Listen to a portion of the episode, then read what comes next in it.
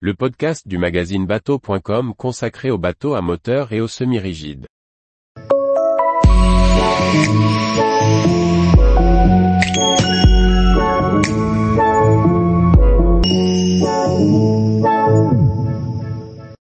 Essai en mer du Pulse 63, un semi-rigide électrique qui tient la mer. Par Briag Merlet. Dans ce troisième volet de notre essai du Pulse 63, il est temps de larguer les amarres. Le semi-rigide électrique de RS Electric Boats a su nous séduire dans des conditions rochelaises pas toujours confortables. Pour cet essai du Pulse 63, nous avions rendez-vous sur les pontons de La Rochelle. Le semi-rigide électrique, amarré au ponton des Minimes, était prêt au départ en un rien de temps. Une fois débranché le câble ayant servi à la recharge des batteries, on entend à peine le démarrage du moteur RAD de 53 kW. Amarre largué, le bateau, bien manœuvrant grâce au couple de l'électrique, quitte facilement sa place, un peu étriqué au fond du port.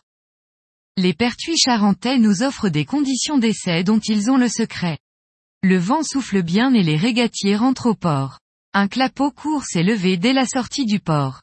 Malgré son étrave plutôt basse et sa taille raisonnable de seulement 6,30 mètres, la forme de carène et ses ailes de mouette jouent bien leur rôle de déflexion et d'amortisseur.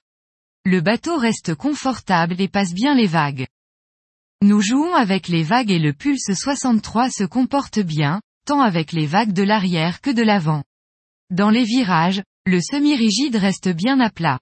On imagine facilement le bateau, conçu pour accompagner des régates de voile inshore et faire du coaching, tourner autour des voiliers en course. Bien installé sur le siège jockey du pilote, il est temps de vérifier les performances en vitesse pure du Pulse 63. Nul besoin ici de siège à suspension hydraulique. Le semi-rigide est conçu pour avoir une réserve de puissance, mais pas pour affoler les compteurs. Dans les conditions de mer et devant le jour de notre essai, nous atteignons 16,9 nœuds, mais la mer ne nous permet pas de pousser le bateau à son maximum. Le constructeur affirme atteindre les 23 nœuds. Avec le couple de l'électrique, disponible immédiatement, l'accélération est franche. Il suffit de 10 secondes pour atteindre le déjaugeage et de 19 secondes pour se caler à la vitesse maximale.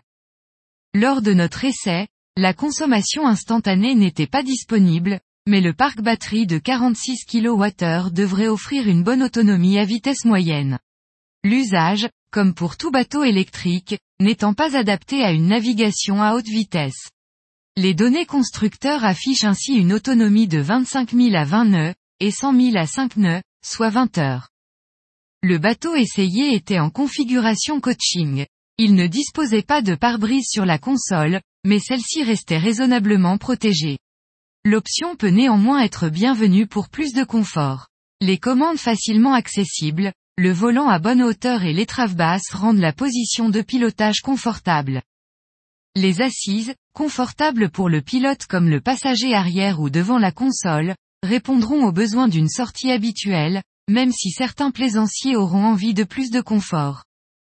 Dans des conditions rochelaises peu favorables aux petits bateaux, le Pulse 63 tire bien son épingle du jeu.